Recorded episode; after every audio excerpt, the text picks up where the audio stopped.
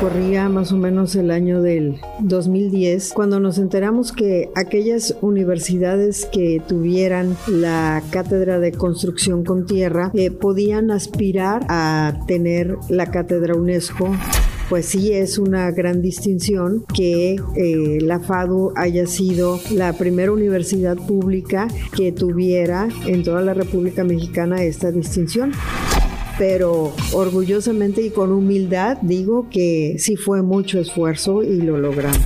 En esta ocasión, en el podcast Ser FADU, la doctora Yolanda Aranda, decana de la FADU, nos hablará acerca de la Cátedra UNESCO de Construcción con Tierra obtenida por la FADU. Facultad de Arquitectura, Diseño y Urbanismo de la Universidad Autónoma de Tamaulipas presenta el podcast Ser FADU, un espacio donde se desarrollarán temas de interés para la comunidad universitaria. El podcast Ser FADU comienza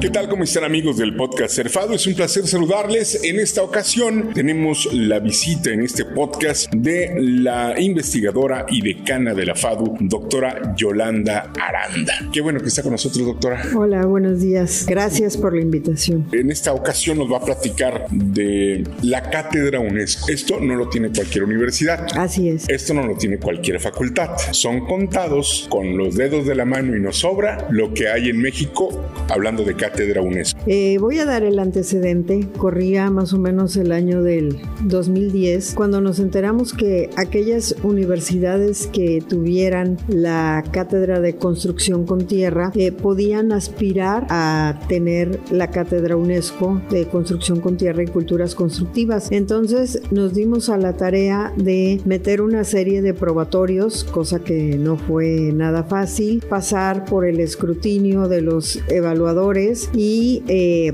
estuvimos mandando eh, todos estos probatorios alrededor de unos tres meses o más. Todos se iban a Francia, que es donde está la representación de la Cátedra UNESCO para construcción con tierra y aproximadamente para el 2012 eh, fallaron a nuestro favor.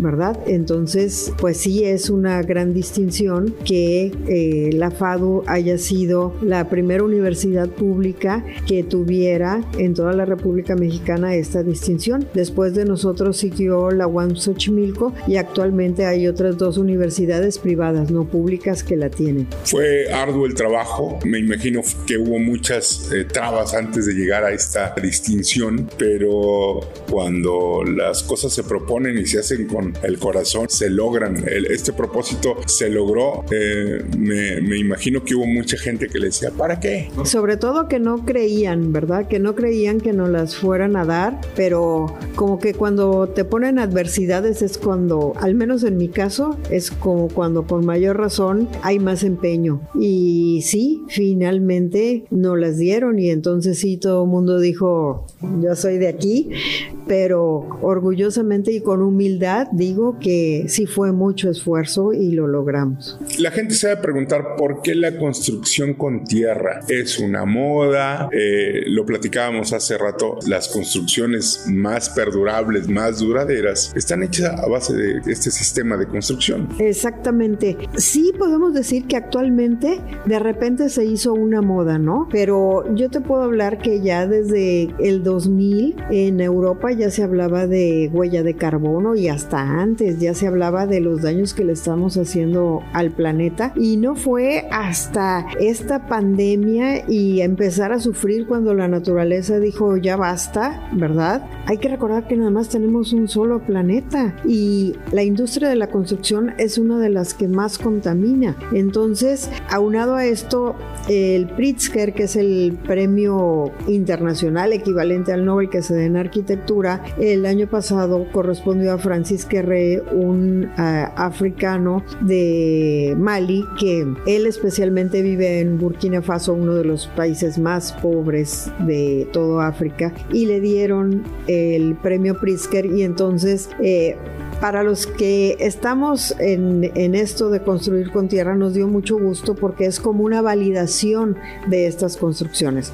Pero ahí, claro, siempre hay oportunistas y entonces se puso de moda el construir con tierra. Y sí hemos visto mucha gente que está dando talleres cuando en su vida se ha embarrado con tierra y, y está viendo un área de oportunidad sin tener la menor idea de lo que es construir con tierra, desgraciadamente sobre todo tener una base, una fundamentación, una investigación detrás de para poder hablar acerca de la construcción con tierra, porque pues pueden dar la plática, pero no hay un contexto de fondo que sustente esta plática y que sea un profesional investigador como lo es usted acerca de esta técnica de construcción. Así es. De hecho, lo que más ha proliferado es dar talleres de tierra y para dar talleres de tierra, platicábamos hace un momento, yo me aventé a dar mi mi primer taller de tierra hasta que tuve alrededor de unos siete años de estar ya en esto de estar construyendo con tierra, en esto de estar investigando, de haber yo misma tomado varios talleres, de embarrarme hasta la punta de la cabeza con tierra porque quería descubrir en primer lugar lo que es eh, la energía eh, que tiene la tierra, ¿no? Eh, el que toques la tierra, descargarte de ella. Generalmente cuando doy estos talleres a los niños, empieza la primera sensación de que no la quieren tocar y ya después es, es algo maravilloso porque ves cómo se transforman, ves cómo están felices tocando la tierra, haciendo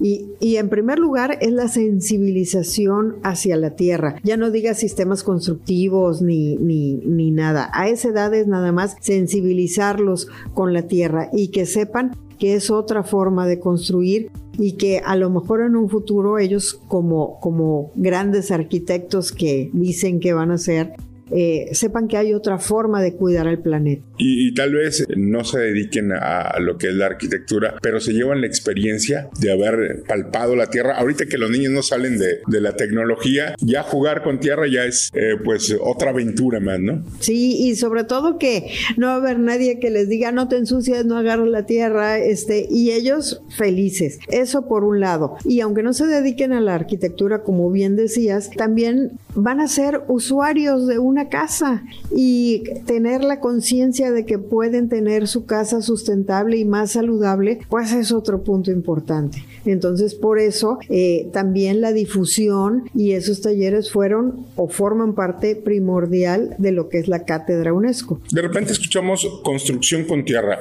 Pero ¿a qué se refiere? ¿Qué tipo de tierra? No es cualquier tipo de tierra la que vemos, o sea, o con la que se construye. Debe de haber, me imagino yo, un proceso para tratarla o un, tipo específico de tierra. Claro, eh, muy buena observación. Lo primero que empezamos en la, en la materia de construcción con tierra con nuestros alumnos de arquitectura es precisamente a decirles que no es cualquier tierra y hay varios estratos, ¿verdad? En donde lo que vemos primero es el eh, la capa de tierra negra hasta llegar al estrato de el suelo arcilloso o de la arcilla. Ese es con el que vamos a trabajar. También les enseñamos que hay varios sistemas de clasificación con tierra y eh, que ellos aprendan con cuál es el material con el que van a estar trabajando, las pruebas de campo y las pruebas del laboratorio, para ya después hacer qué es lo que nos está funcionando ahorita, eh, modelos a escala de los diferentes sistemas constructivos. Antes y en algunos talleres se hacía, digamos, elementos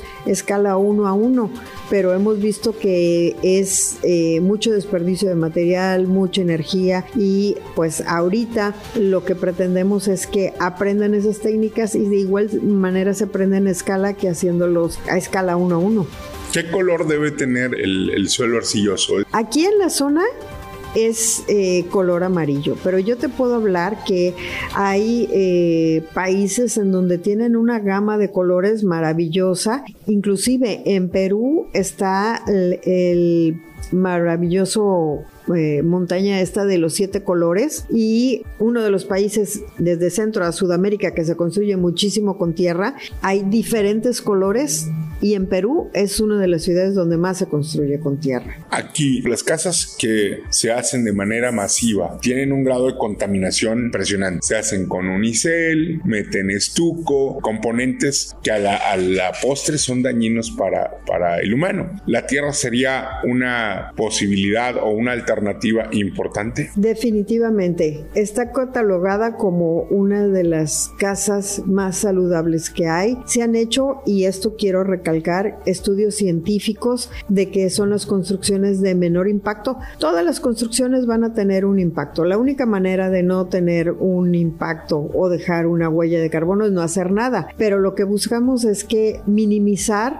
este impacto y también minimizar la huella de carbono. La industria de la construcción, repito, es una de las que más contamina y eso es precisamente lo que estamos buscando, sistemas amigables para no dañar tanto el planeta. Estamos buscando enseñar a nuestros alumnos todos esos sistemas constructivos.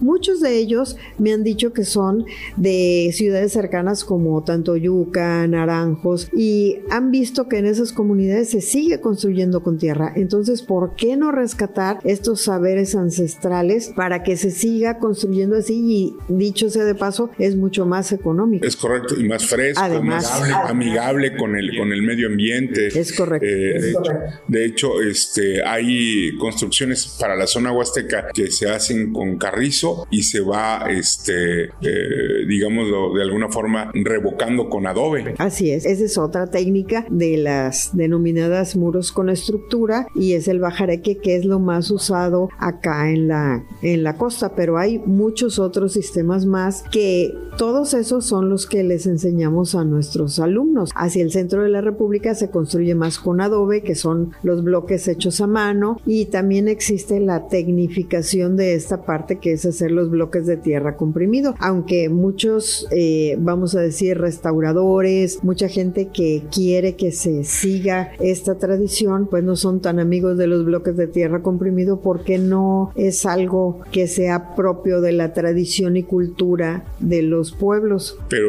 sigo, si las construcciones ya estaban hechas así, lo, lo más es normal o lógico sería que se, se siguiera construyendo con, con tierra. Siguiera Que se exactamente, que se diera una continuidad a esas culturas constructivas. El constructor, el empresario, para ellos es conveniente cambiar la técnica. Mucho va de la mano de lo que quiere el cliente, pero tú le puedes proponer sistemas constructivos y de hacerlo. De hecho, hay una sola casa aquí en Tampico y está en la colonia Águila, que yo sé que está construida con adobe pero porque la persona tiene ranchos y sabe de la bondad de lo que es construir con, con adobe, ¿verdad? Entonces, y es una casa residencial. Entonces, sí se puede, o sea, ya no es estar contando casos aislados, estamos preparando a nuestros estudiantes para que vean todas las bondades que hay. Y lo más importante, ellos van a saber que tienen otra área de oportunidad que es la restauración. La restauración